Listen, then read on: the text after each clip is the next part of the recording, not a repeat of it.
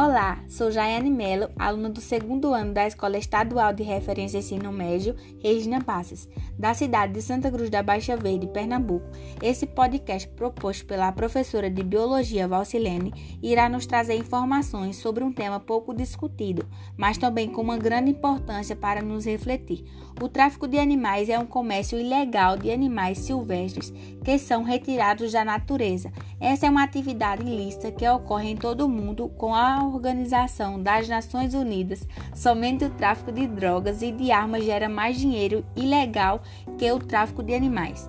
Os animais mais solicitados para esse tipo de tráfico são os animais em extinção. O quanto mais raro, maior o valor do mercado ilegal. A arara azul é uma das espécies mais raras.